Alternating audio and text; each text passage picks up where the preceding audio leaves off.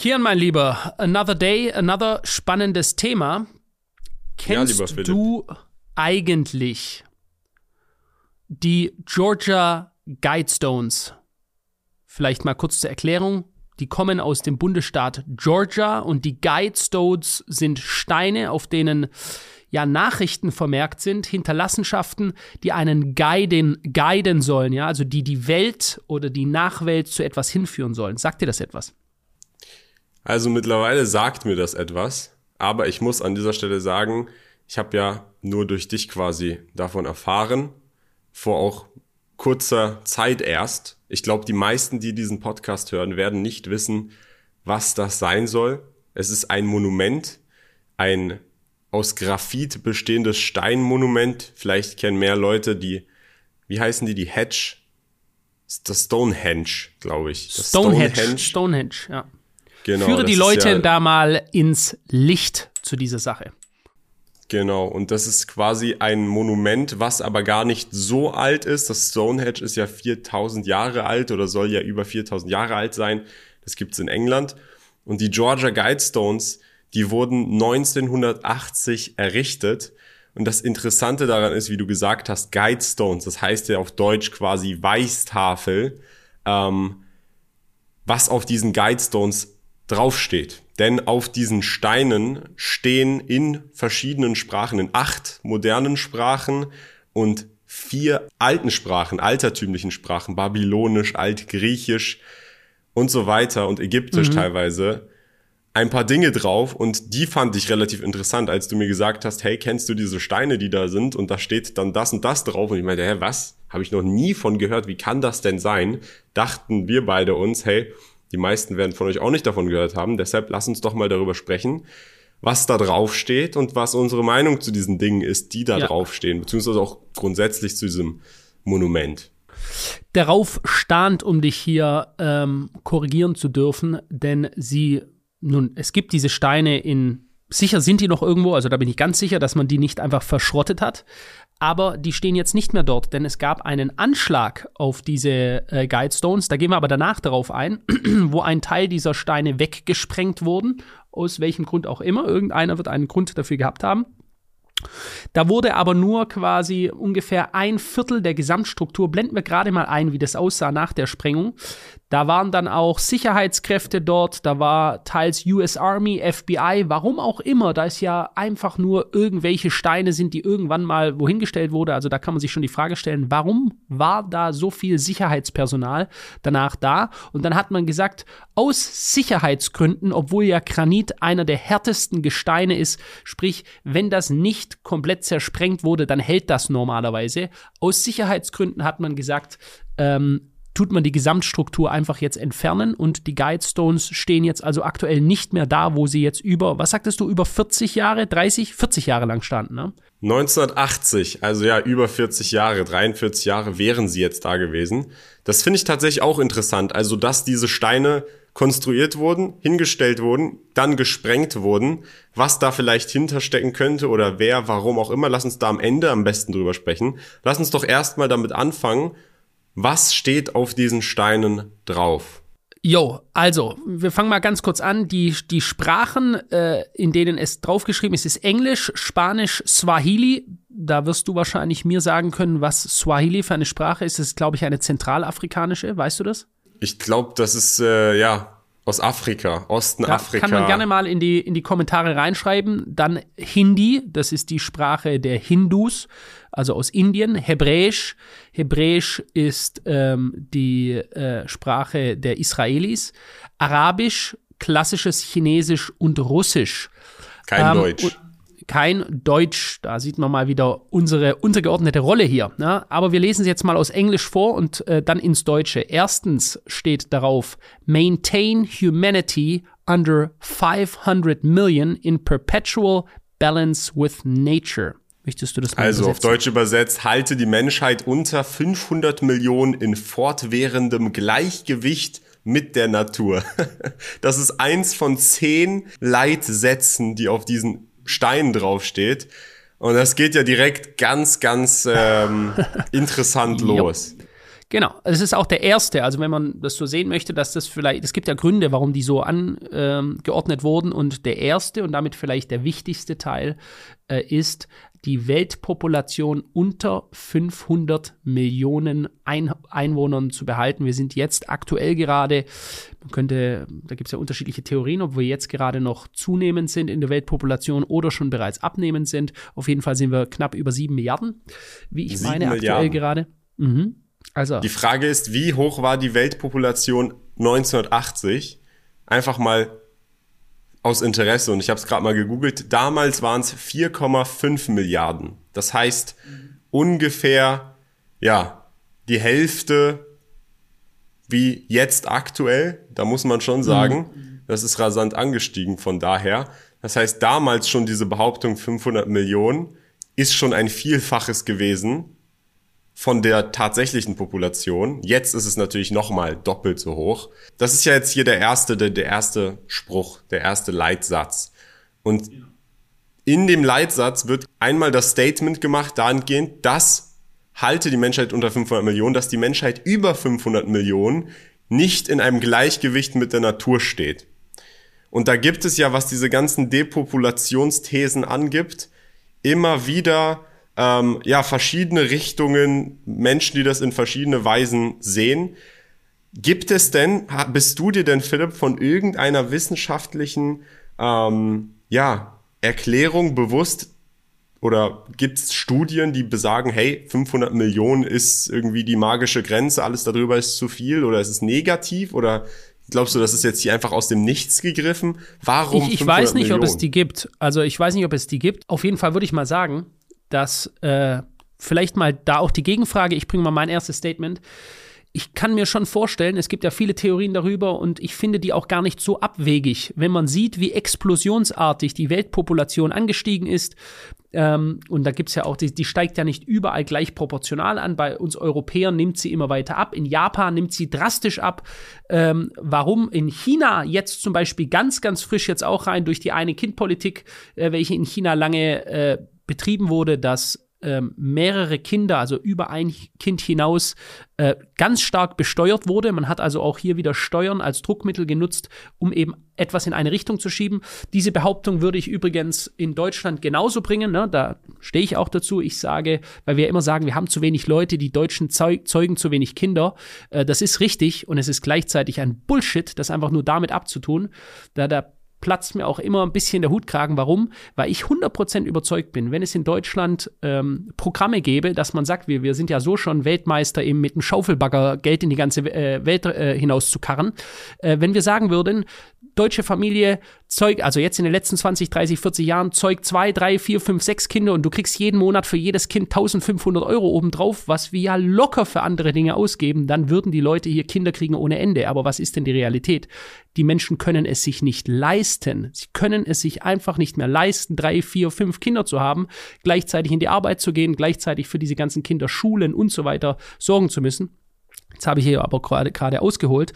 Was ich sagen wollte, ist, ich meine schon, durch die explosionsartige ähm, Vergrößerung der Weltpopulation, wenn man das extrapoliert in die Zukunft, kann man durchaus sagen, dass wir zu viele Menschen sind und man könnte also auch damit rechtfertigen, dass möglicherweise elitäre Kreise daran in, ein Interesse hätten, diese explosionsartige Ausbreitung der Menschheitspopulation einzudämmen. Was denkst du denn darüber? Also ich glaube, leisten erstmal zu dem Thema was kostet es, Kinder zu haben. Leisten ist ja auch nicht nur in dem Sinne Geld.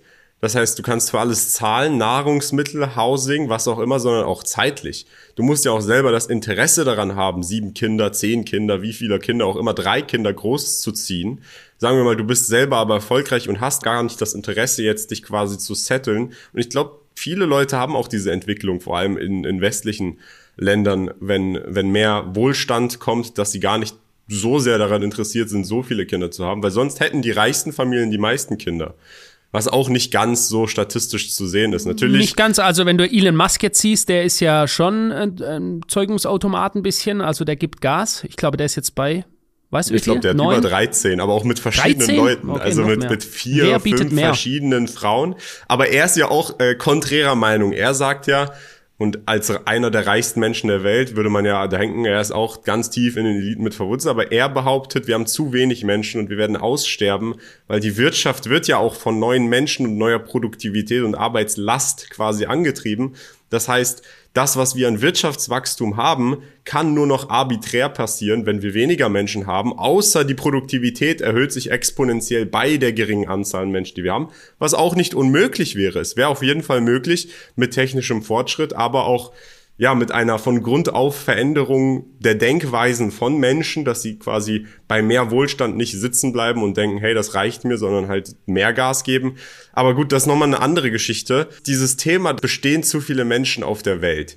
Ich glaube, wenn wir uns zum Beispiel China mal anschauen, und China hat ja diese Ein-Kind-Politik eingeführt. Das ist ja jetzt nicht, wir haben uns das jetzt nicht ausgedacht. Die hatten zu schnell zu viele Menschen und haben das dann reduziert mit Politik.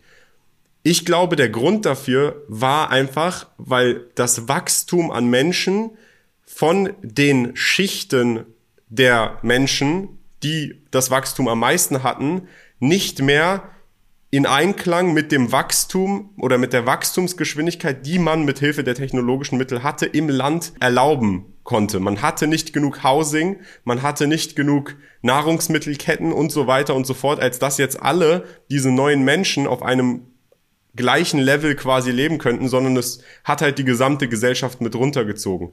Da, da war aber dann diese Wachstumsexplosion, würde ich sagen, eher der Grund als in Volumen die Menge an Menschen. Ich glaube schon persönlich, dass äh, eine große und gigantische Anzahl an Menschen möglich wäre, aber es einfach davon abhängig ist, wie man das eben hinbekommt in der Gesellschaft. Und da ist dann halt aber auch die Politik wichtig. Und das ist dann wenn man halt alles einfach so laufen lässt und nicht die ganzen Systeme und Strukturen sind gar nicht darauf ausgelegt, aber dann explodiert die Anzahl an Menschen, dann endet das natürlich in negativen Sachen, wie beispielsweise Schere zwischen Arm und Reich geht ganz stark auseinander. Das ganze Vermögen konzentriert sich auf wenige oben. Es gibt aber ganz viele Menschen unten, die leben in weniger guten Verhältnissen. Da ist ja auch niemand damit dann zufrieden und das führt dann zu sozialen Unruhen und was auch immer. Und zeugen oft die meisten Kinder, wenn man das da auch noch einwerfen darf. Also statistisch, faktisch hinterlegt, je geringer der Bildungsstand von Menschen, je geringer das Einkommen, desto mehr Kinder haben sie durchschnittlich. Aber warum? Was meinst du, woran das liegt? ich weiß nicht, ist das jetzt eine Fangfrage? Ähm, woran liegt Na, aber das? Aber es liegt ja nicht ich nur denke, an du Kindergeld. Frage, du hast ja, wenn du nee, sagst Statist, nee, hast ja überall ich, ich auf der dir, Welt. Ich sag dir meine, ich sag dir meine Sicht der Dinge, ja, die, das ist der Wahrheit, kann man hier nicht sagen, aber ich sag dir, du hast, glaube ich, vorher schon äh, einen sehr guten, validen Punkt genannt. Und zwar, ähm, wenn wir vom Einkommen hochgehen, steigt oftmals auch die, die Zeitaufwendung, die man hat, um dieses Einkommen zu generieren. Ja? Also wir beide arbeiten verdammt viel, das würden vielleicht andere nicht so machen wollen.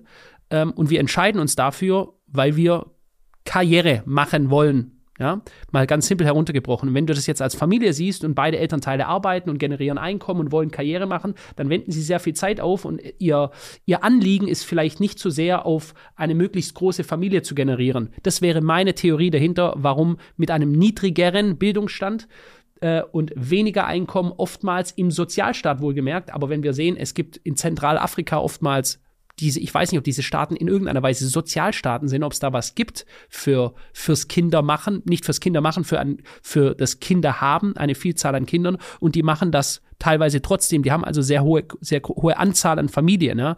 Da wiederum auch hinterlegt, gibt es ja auch einen anderen Grund dafür, kulturell, dass man sagt, in manchen Kulturen, wenn ich fünf, sechs, sieben Kinder habe, dann sichern die mich im Alter ab. Sprich, diese, diese Familie, diese Kinder arbeiten dann irgendwann und können sich dann um die Eltern kü kümmern, weil es da nicht ein äh, System hat mit Altenheimen und Sozialstaat und so weiter. Also das könnten zwei Gründe jetzt sein, die ich genannt habe. Gut, ich würde sagen, lass uns zurück zur These. Halte die Menschheit unter 500 Millionen in fortwährendem Gleichgewicht mit der Natur. Ich sag mal meine Meinung dazu. Ich glaube, beziehungsweise ich kann verstehen, woher die These kommt, wenn sie dahingehend gestellt wird, dass behauptet wird, wir können mit unseren derzeitigen Systemen, das war jetzt hier 1980, nicht mehr Menschen ermöglichen, dass alle ein gleich gutes Leben haben. Ich glaube aber nicht, dass es ein Hardcap gibt, was an Menschen möglich ist in fortlaufendem Gleichgewicht mit der Natur. Ich glaube, das hängt, wie gesagt, von den Möglichkeiten ab, die wir als Gesellschaft uns aufbauen und den Strukturen und wie die Menschen dann auch mit Bildung und so weiter dem Ganzen folgen. Ähm, was ist deine Meinung dazu, Philipp? Vielleicht abschließend, bei Tieren ist es oftmals so, das kannst du auf Inseln sehr gut bemessen. Wenn die Population einen gewissen Stand erreicht hat, dann brechen Seuchen aus ähm, oder andere Dinge passieren, um diese Population dann wieder auf ein erträgliches Maß runterzubekommen. Bloß ist es so, dass diese Tiere oftmals im Zyklus der Natur selbst dafür sorgen. Es passiert dann, die Natur kümmert sich darum, dass sich die Bestände wieder ausgleichen, oftmals. Ja. Äh, halte ich es für realistisch, dass es eine Depopulationsstrategie äh, gibt und Kräfte auf dieser Welt äh, gibt, die daran interessiert sind, dass die Weltpopulation deutlich sinkt. Ich halte das nicht nur für realistisch, ich halte das für wahrscheinlich. Ja. Ich halte das für sehr wahrscheinlich und ich halte es für sehr wahrscheinlich, dass wir mittendrin sind in so einer in so einer Phase. Ne? Einfach aus dem Grund, und das ist jetzt nicht niederer James Bond und äh, geheime äh, dunkle Kräfte oder so, einfach weil Kräfte der Meinung sind, dass es, wie es ja äh, schon aus dem Mund von Klaus Schwab mal in die Richtung geäußert wurde, zu viele unnütze Fresser gibt. Ja? Also im Gedanken einiger der Elite, ähm, einem elitären Kreis, die davon ausgehen, dass es zu viele Leute gibt, die die brauchen einfach nur Nahrung, ohne etwas zu geben. Ja? Und ähm, ja. Unnütze Fresse hat das Klaus Schwab so wortwörtlich gesagt. Ich glaube nicht, dass er so, solche Worte nutzen würde, aber dafür gibt's ja mich, um diese Worte dann zu nutzen. Ja. Übrigens, das Thema Klaus Schwab und WEF, ich glaube, da gibt's auch viele Leute, die das interessiert. Wenn, wenn ihr da mal einen Podcast zu hören wollt, lasst gerne mal einen Kommentar bei YouTube oder auch mal einfach ein Like da, dann wissen wir das. Ähm, ja, also das, was du jetzt sagst, dass es viele Leute gibt, diese unnützen Fresser, in Anführungsstrichen, also Personen, die Nutzen aus dem System nehmen, ohne einen Gegenwert oder Produktivität beizutragen, der dem Nutzen entspricht, den sie aus dem System nehmen, die verlangsamen ja nur das System. Und ich spreche jetzt von der gesamten Gesellschaft, nicht nur dem System. Ähm, ich persönlich glaube aber, wenn man jetzt zum Beispiel das Argument der Tiere nimmt, das macht Sinn, aber wir sind ja Menschen, wir sind in der Lage, die Natur jetzt in dem Sinne, wir sind ja nicht Opfer der Natur, sondern wir können und haben ja Mittel und Technologie, um die Natur uns zugunsten zu machen, wie wir sie wollen. Nur muss man halt ganz realistisch sein, ähm, dass es halt auch eingeschränkt dahingehend, was für technologische Fortschritte wir haben. Das heißt dementsprechend, äh, solange wir keinen, weiß ich nicht, ähm, Partikelersteller haben, so ein 3D-Drucker, der uns jedes Molekül erstellen kann, so es keine Ressourcenknappheit mehr gibt, gibt es Ressourcenknappheit. Da muss dann jeder Mensch, der Zugriff auf Ressourcen hat, auch ein Value entgegenbringen. Und wenn es dann diese These gibt, äh, ich persönlich sehe es da, wie gesagt, nicht, dass, dass da irgendwie ein Hardcap von 500 Millionen gibt, aber ich kann mir auf jeden Fall vorstellen, dass da irgendwelche Leute ganz oben an der Spitze an der Meinung sind, ey, es gibt viel zu viele Personen, die unnötig Lebensraum einnehmen, aber gar keinen Mehrwert bieten.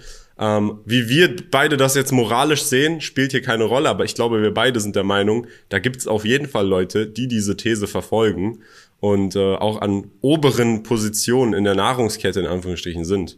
Klar, halte ich für absolut realistisch. Ähm, gehen wir mal weiter, schauen uns weitere Punkte an, weil wir haben ja noch neun Stück vor uns. Der Nummer zwei ähm, Punkt, der auf den Georgia Guidestones draufsteht, im Englischen heißt Guide Reproduction wisely, improving fitness and diversity, also lenke die Fortpflanzung weise. Hier sei bedacht, lenke sie, die Fortpflanzung, um Tauglichkeit und Vielfalt zu verbessern. Das ist übrigens genau das, Kian, was wir gerade gesprochen haben von den unnützen Fressern. Wenn wir mal zu diesem Ausdruck zurückgehen, erstens mal soll die Fortpflanzung gelenkt werden. Ja, jetzt sind wir wieder in der Nähe der Eine-Kind-Politik der Chinesen. Und die Tauglichkeit, also die Nützlichkeit zu überwachen und Vielfalt zu verbessern. Ja, aber da muss man ja dann auch wieder sagen, wer ist denn in der Lage, die Tauglichkeit zu bemessen? Je, da jemand, der das für sich in Anspruch nimmt. Genau, der sagt ja dann, ich bin Gott, ich entscheide, wer leben darf und wer nicht, wer sich fortpflanzen darf und wer nicht. Exakt. Ich glaube, das ist aber durch Klonen beispielsweise genau das Gott spielen ist das, was wir nicht erst seit gestern, was wir schon ständig machen. Wir gehen wir mal davon aus, es gibt einen Gott. Ja, wir nehmen das jetzt mal ganz neutral, egal wie der heißt, es gibt eine höhere Kraft, eine Energie. Und diese möchte nicht, dass wir selbst in den Schöpfungsprozess mit eingreifen. Ich weiß nicht, ob der Mensch dafür gemacht wurde, selber in den Schöpfungsprozess manipulativ einzugreifen, dafür gemacht war. Und das tun wir garantiert. Ja? Also indem wir klonen beispielsweise, greifen wir bewusst in den Schöpfungsprozess mit ein. Und wenn du so möchtest, wenn wir es hier mystisch oder esoterisch betrachten möchtest, entfernen wir uns damit vom Göttlichen, weil wir uns selbst zu einem Gott machen wollen. Also ich muss sagen, diese zweite The äh, beziehungsweise der zweite Leitsatz, der macht, also in Anführungsstrichen in Kontext mit dem ersten macht das Sinn, weil wie willst du das denn sonst kriegen? Du musst die Fortpflanzung quasi lenken und einschränken. Um Tauglichkeit und Vielfalt zu verbessern, klingt halt erstmal gut. Das ist ja auch die Evolutionstheorie, dass nur die überleben, die stärker sind oder die besser waren in der Evolution, aber jetzt an, angeblich jeder überleben kann aufgrund des moralen und sozialen Konstruktes, was die Menschen sich erbaut haben. Ähm, aber ich glaube nicht, dass, das, dass es irgendjemanden gibt, der in der Lage wäre oder sein sollte, überhaupt das für andere zu entscheiden. Zu entscheiden, wer sich fortpflanzen darf, wer nicht oder wer tauglich ist und wer nicht. Ja, auch da, wenn sagen, ich, wenn ich da, wenn ich da eingreifen darf, das hatten wir ja schon mal, ja. Was gab es denn äh, im Nationalsozialismus in der Rassenlehre, die ist aber schon viel älter als der Nationalsozialismus. Die Rassenlehre besagt ja, dass ähnlich wie im Reich der Natur es eine Hierarchie unter Tieren gibt, was weiß ich, der König ist beispielsweise in der Savanne an der obersten Teil der Pyramide und äh, geht dann runter. Der wird also nicht von anderen Tieren angegriffen und gefressen. Und äh, diese Lehre danach, dass sich das Starke vermehren soll und das Schwach, Schwache ausgemerzt werden soll, all das hatten wir schon. Ja? Diese Ideen gibt es also seit Ewigkeiten. Gut, ich würde sagen, kommen wir zu Nummer drei, Leitsatz Nummer drei. Unite humanity with a living new language. Vereine die Menschheit mit einer neuen, le lebenden Sprache. Also sprich eine Weltsprache. Was ist da deine Meinung zu Philipp? Also interessant. Im Vorsatz sprechen wir, also im Punkt Nummer zwei gab es noch den Satz Vielfalt. Vielfalt ist ja auch das, was unsere Regierungen immer vorgeben. Ne? Alles Vielfalt soll vielfältig sein, am besten äh, in einer Fußgängerzone möglichst 80 verschiedene Nationen in der Gegend rumlaufen. Ich tue das jetzt mal ganz plakativ ausdrücken. Und auf der anderen Seite wiederum, Vielfalt ist ja auch eine Vielfalt der Kulturen und Vielfalt der Sprache. Das macht ja die Menschen untereinander aus und auch die Würze des Lebens ein bisschen, dass wir unterschiedliche Sprachen sprechen. Du, der aus äh, Persien stammt und damit auch Farsi sprichst, ich, der äh, aus Deutschland komme und Deutsch spreche und ähm, du ja in dem Falle auch. Aber was ich sagen möchte, wenn wir jetzt darauf eingehen sollte, vereine die Menschen unter einer Sprache, ist das schon könnte man sagen, ein sehr, sehr totalitärer Gedanke, der eben wieder auf eine Zentrierung der Macht hinausgeht. Also ich muss tatsächlich sagen, ich kann das verstehen, wenn man das sagt. Man könnte auch behaupten, hey, wenn alle nur die gleiche Sprache sprechen, dann kann man alle Leute besser abhören, weil dann weiß man, was jeder sagt. Aber ich glaube, praktisch, ganz praktisch jetzt mal gesehen, ganz naiv und praktisch gesehen, wäre es doch, weil Kommunikation ist ja auch geopolitisch oft einfach ein Problem.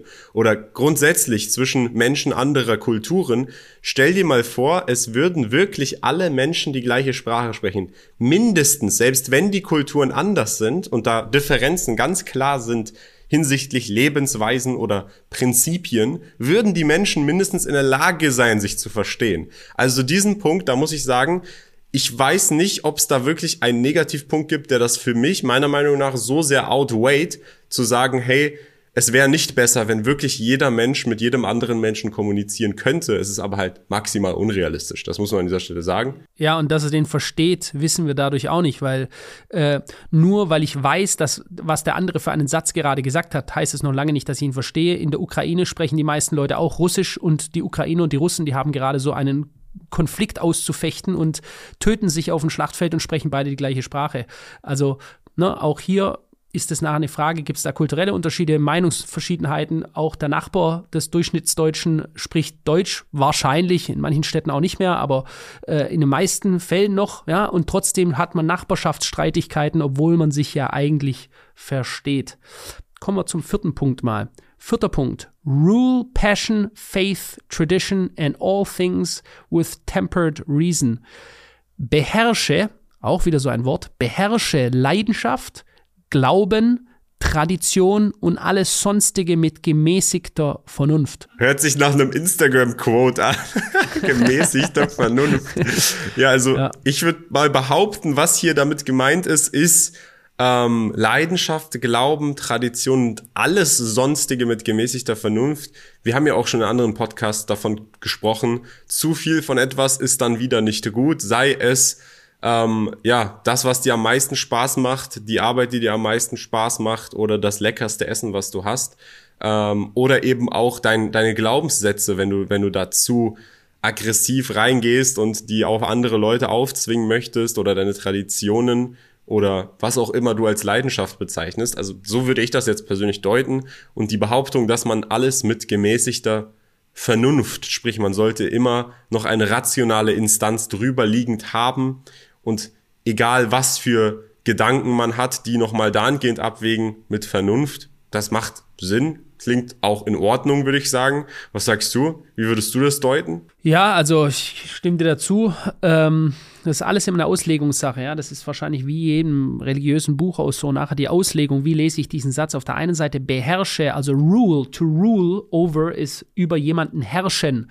Und hier könnte man auch wieder davon ausgehen, dass eine Instanz sollte über den Glauben, über die Traditionen und alles sonstige Aha. mit gemäßigter Vernunft von anderen Leuten herrschen von anderen Leuten. Ja? Also, Gut, ich mal, dachte, das wäre jetzt an den Einzelnen gerichtet. Äh, nochmal, das ist nachher eine Interpretationssache. Wie interpretieren wir das Ganze?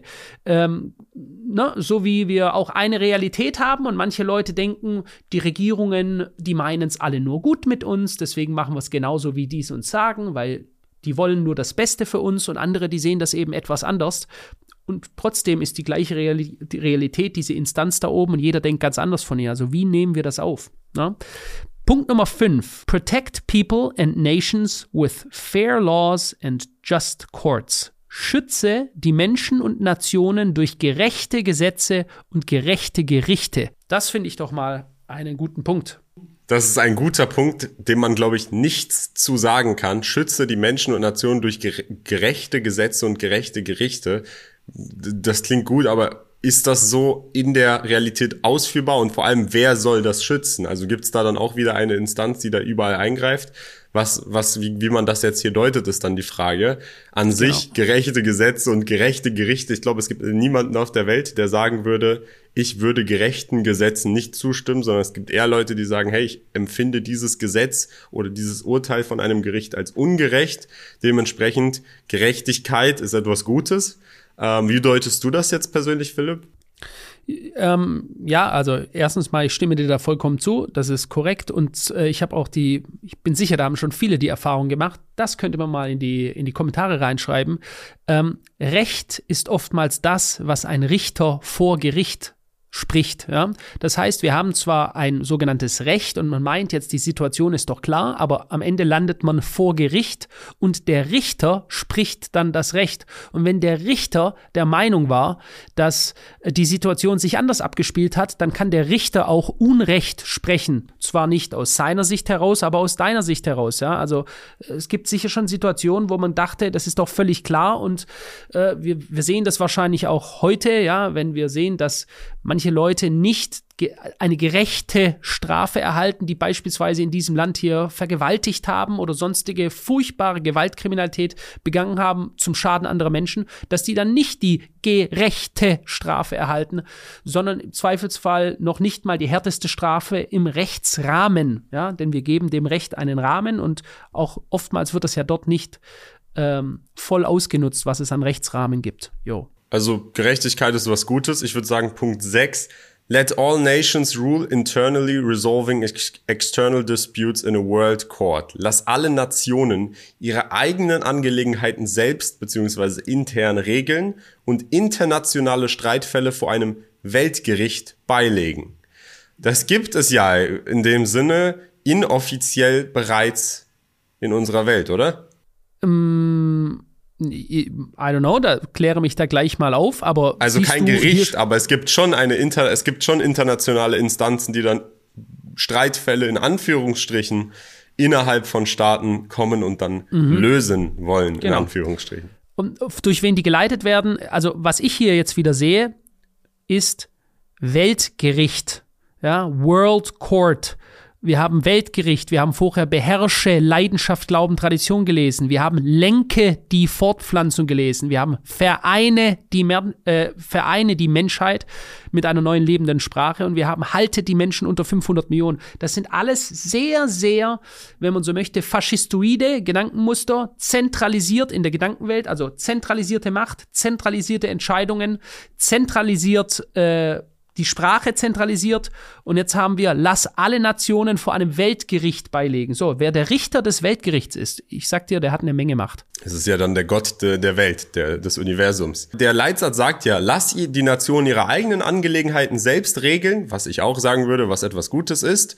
Es sollte nicht einen, einen Papa geben, der dann da eingreift oder mit seinen eigenen Intentionen rumspielt und in Länder einmarschiert, für was auch immer er möchte. Aber der zweite Punkt, internationale Streitfälle Weltgericht. Gericht, wenn es gerecht wäre, ein gerechtes Weltgericht, was dezentral wäre in der Machtverteilung. Da ist nun die Frage, wie zur Hölle sollte man das aufbauen? Keine Ahnung, fragt mich nicht. Aber ein dezentrales, gerechtes Weltgericht, was internationale Streitfälle beilegen, also beklären würde, klingt erstmal nach einem interessanten Konzept, einer Idee, die Sinn machen würde aber ich glaube, es ist nicht wirklich realistisch umsetzbar. Vor allem nicht so in unserer Welt, wie wir es aktuell haben mit der Machtverteilung. Sehe ich ganz, sehe ich ganz ähnlich, ja. Punkt Nummer sieben. Avoid petty laws and useless officials. Vermeide belanglose Gesetze und unnütze Beamte. Ich weiß nicht, ob dieses, ob dieser Punkt Nummer sieben für die deutsche Bürokratie persönlich geschrieben wurde. Ja. Ich glaube, ähm, das ich, wurde vor allem für die Parkbeamten äh, verfasst. für die Parkbeamten. Ja. Ja, ja, also auch hier, ich kann mal jeder selber sagen, ich meine, Deutschland ist Bürokratie-Weltmeister, sprich einfach nur alles mit Gesetzen und Regeln zu begraben, regelrecht. Ja, ähm, ja ich denke, das ist hier, hier lese ich keine äh, Verschwörung oder sonst irgendwas raus, in keinster Weise, sondern ganz wichtig, Sachen verschlanken, wie in Geschäftsprozessen ja auch. Man möchte, dass die Wege einfach sind, dass es kein hoher bürokratischer Aufwand ist, dass du, ähnlich wie du in Dubai, äh, da gibt es ja Anmeldeprozesse, wenn du irgendwie ein Auto anmelden möchtest oder so, das geht ja zehnmal so schnell wie bei uns in Deutschland. Ja? Wohnung anmelden und Tag. so weiter. In am zwei Stunden Tag. geht das hier. So. Fährst du mit dem Auto raus. Aber da ist dann auch die Frage, Philipp, der Grund, warum in Dubai weniger Gesetze bestehen, ist, weil es dann Personen gibt, die das einfach entscheiden. Und dann ist die Frage, was ist denn ein belangloses Gesetz? Und wer sind unnütze Beamte? Weil ich glaube, der Grund, warum Deutschland so ein Meister in Bürokratie ist, ist einfach, weil du in Vergangenheit eben dann jemanden hattest, der dann die Power ausnutzen konnte, dahingehend die Gesetze so zu biegen, wie er wollte. Da muss man dann halt einen Mittelweg finden. Aber sowieso, ich glaube, es gibt niemanden, der diesen Podcast hier hört, der sagen würde, ja, belanglose Gesetze, nee, die finde ich super. Ich finde, es sollte alles bis ins letzte Detail in einem Gesetz äh, runtergeschrieben sein. Nur es muss halt eine sinnhafte Instanz, eine wie, wie wurde das hier beschrieben? Eine Vernunft, mit gemäßigter Vernunft bestehende Instanz geben, die dann halt am Ende die Entscheidung trifft, wenn es kein Gesetz gibt, was direkt drauf trifft. Ja, bin ich bei dir. So ist es. Kommen wir zu Punkt Nummer 8. Balance Personal Rights with Social Duties. Schaffe ein Gleichgewicht zwischen den persönlichen Rechten und den gesellschaftlichen sozialen Pflichten. Also grundsätzlich, das, da bin ich jetzt ein bisschen hin und her gerissen. Erstens mal, ich bin absoluter Freund von echtem liberalen Denken und das ist der maximal höchsten Freiheit für das Individuum. Ja? Also nicht nur Gleichgewicht zwischen persönlichen Rechten und damit persönlicher Freiheit, ja, da muss auch immer Freiheit dahinter stehen, ja? zu denken und zu handeln, wie man möchte, solange man andere Menschen damit nicht verletzt. Äh, und gesellschaftlichen sozialen Pflichten. Ja, was ist die gesellschaftliche Pflicht? Die soziale Pflicht.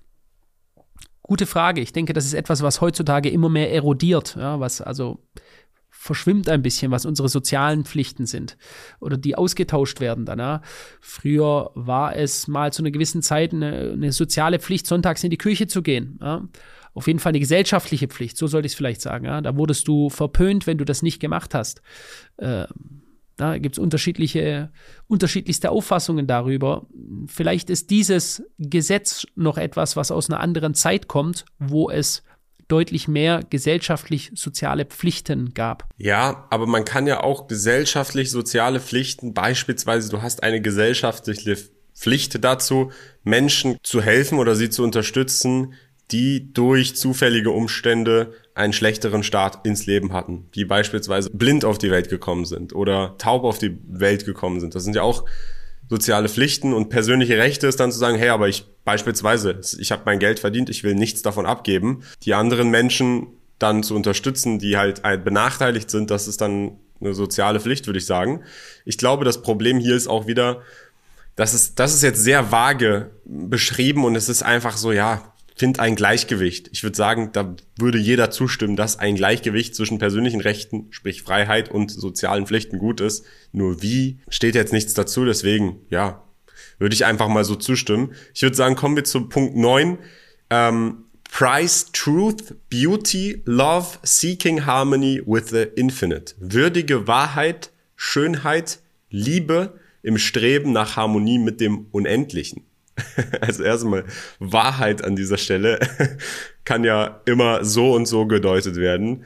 Ähm, ja, was sagst du, Philipp? Klingt das gut? Klingt das nach einem Instagram-Code? Das, das, das, klingt nach äh, einem, äh, das klingt nach mehr, das klingt nach Philosophie, das klingt nach etwas, äh, über das sich jeder Mensch Gedanken machen muss. Das äh, ordne ich ein unter bewusst leben. Ja? Also beispielsweise, weißt du, wir haben, glaube ich, in unserem aller, allerersten, ersten oder zweiten Podcast, wo du hier äh, bei mir in Stuttgart warst, mal darüber gesprochen, dass der Sonnenuntergang, den man sieht abends bei uns, wir sind so im Arbeiten, so in unserer Sache drin, selbst wenn du an den schönsten Orten der Welt bist und achtest manchmal nicht auf die Details, ja, das würde ich an, als würdige Schönheit, Liebe im Streben nach Harmonie mit dem Unendlichen ja, äh, mitsehen. Oftmals ist man so sehr eingebunden im Hier und Jetzt, in irgendwelchen Terminen und an sich eigentlich Bullshit, wenn man sich's überlegt, äh, in, in gewissen Situationen und nimmt gar nicht die Schönheit des Äußeren ähm, wirklich wahr. So würde ich das interpretieren. Finde ich interessant. Ich persönlich finde aber auch den Teil darunter im Streben nach Harmonie mit dem Unendlichen. Ich glaube, es gibt viele Leute, die für das Hier und Jetzt leben und die Welt und alles drumherum auch nur für das, so wie das Hier, Hier und Jetzt eben beansprucht, beanspruchen. Sprich, gar nicht an die Zukunft, selbst wenn es eine Zukunft ohne dich selbst gibt, denken. Ich glaube, vielleicht ist das auch dahingehend gemeint, dass man halt eben ähm, alles andere dementsprechend würdigt, mit dem Bedenken dahingehend, dass es auch unendlich weitergeht. Ähm, ja, ich muss sagen, ich habe natürlich einen Spaß gemacht mit Instagram Quote. Ich finde eigentlich, das ist so der beste Leitsatz von allen, äh, den man, den wir bisher hier vorgelesen haben. Dann kommen wir zum Grand Finale. Be not a cancer on the earth. Leave from nature. Leave from nature. Also sei kein Krebsgeschwür für diese Erde, lass der Natur Raum, lass der Natur Raum. Ja, ich glaube, da sind wir wieder bei einem Kreis, der sich geschlossen hat und bei 1 wieder losgeht. So könnte man das deuten.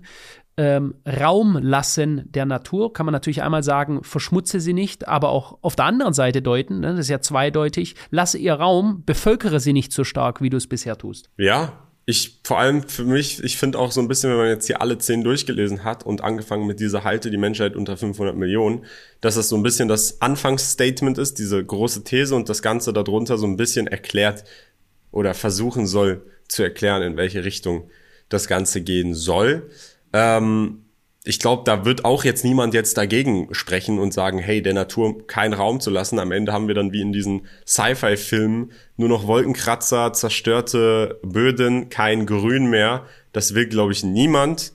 Ähm, und das wäre auch die Definition eines Krebsgeschwürs für diese Erde. Die Erde quasi ausnutzen, alle Ressourcen nehmen und dann zerstört und zerbombt zurücklassen, so dass sie sich gar nicht selber mehr in eine schöne Richtung entwickeln kann. Ich würde an dieser Stelle sagen, ich finde die Aufteilung interessant dahingehend, was als erstes kam und was als letztes. Ich glaube, da, da wurde bewusst das mit dieses krasse Statement mit, hey, damals waren es ja 4,5 Milliarden, jetzt das heißt, Leute, wir müssen 4 Milliarden Leute loswerden, um im Gleichgewicht mit der Natur zu sein und dann die ganzen anderen Thesen oder Leitsätze, die das erklären sollen, ähm, wie das verfasst wurde. Ich finde es aber interessant, weil, wie gesagt, diese Tafeln die gab es erst seit erst in Anführungsstrichen 43 Jahren. Sprich, 1980 hat sich dann da irgendwer, ich, ich habe, so wie ich das jetzt entnehmen konnte, nicht finden können, wer genau, es war wohl eine anonyme Gruppe, dazu entschieden, hier diese Graphit-Dinge aufzustellen und das kostet ja auch alles Geld und es ist mitten im Nirgendwo. Es ist hier in Georgia, im US-Bundesstaat Georgia, in der Nähe der Stadt Alberton, also da leben, glaube ich, 300 Leute.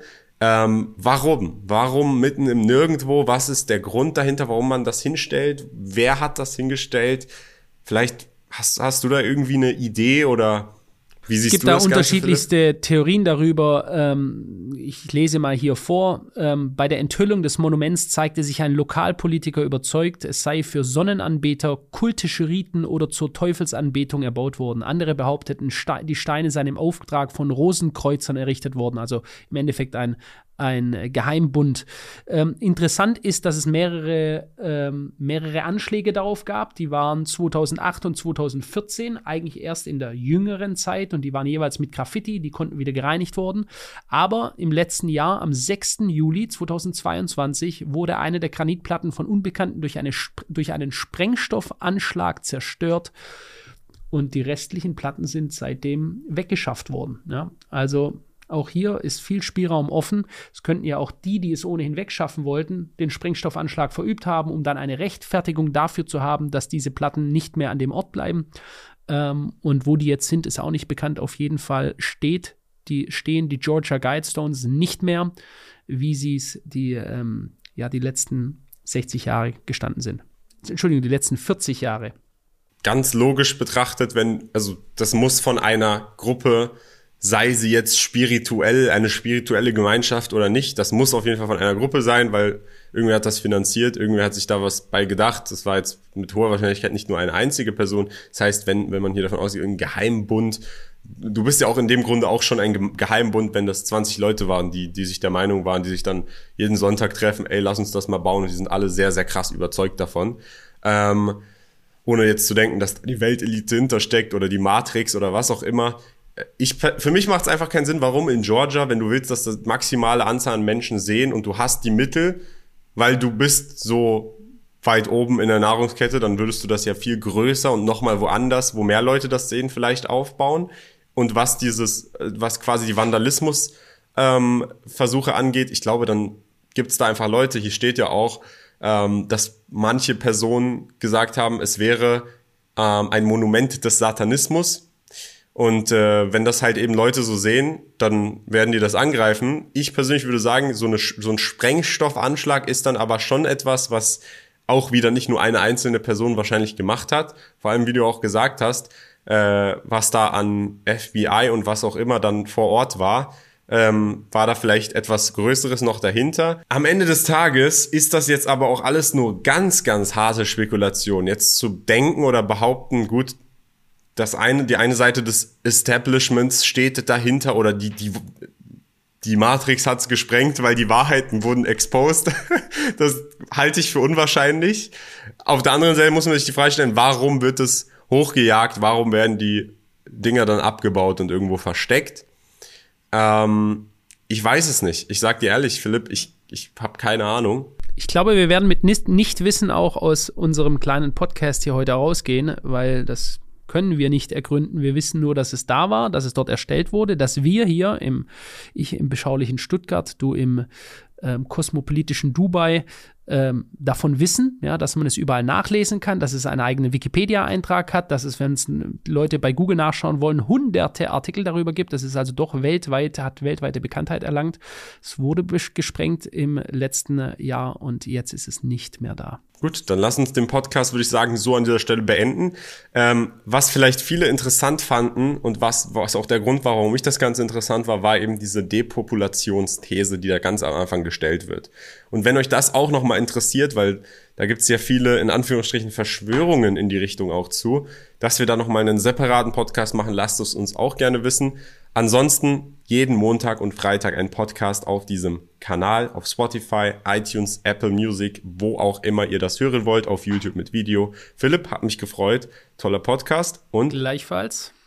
Ja, wir sehen uns dann beim nächsten Podcast. Ciao.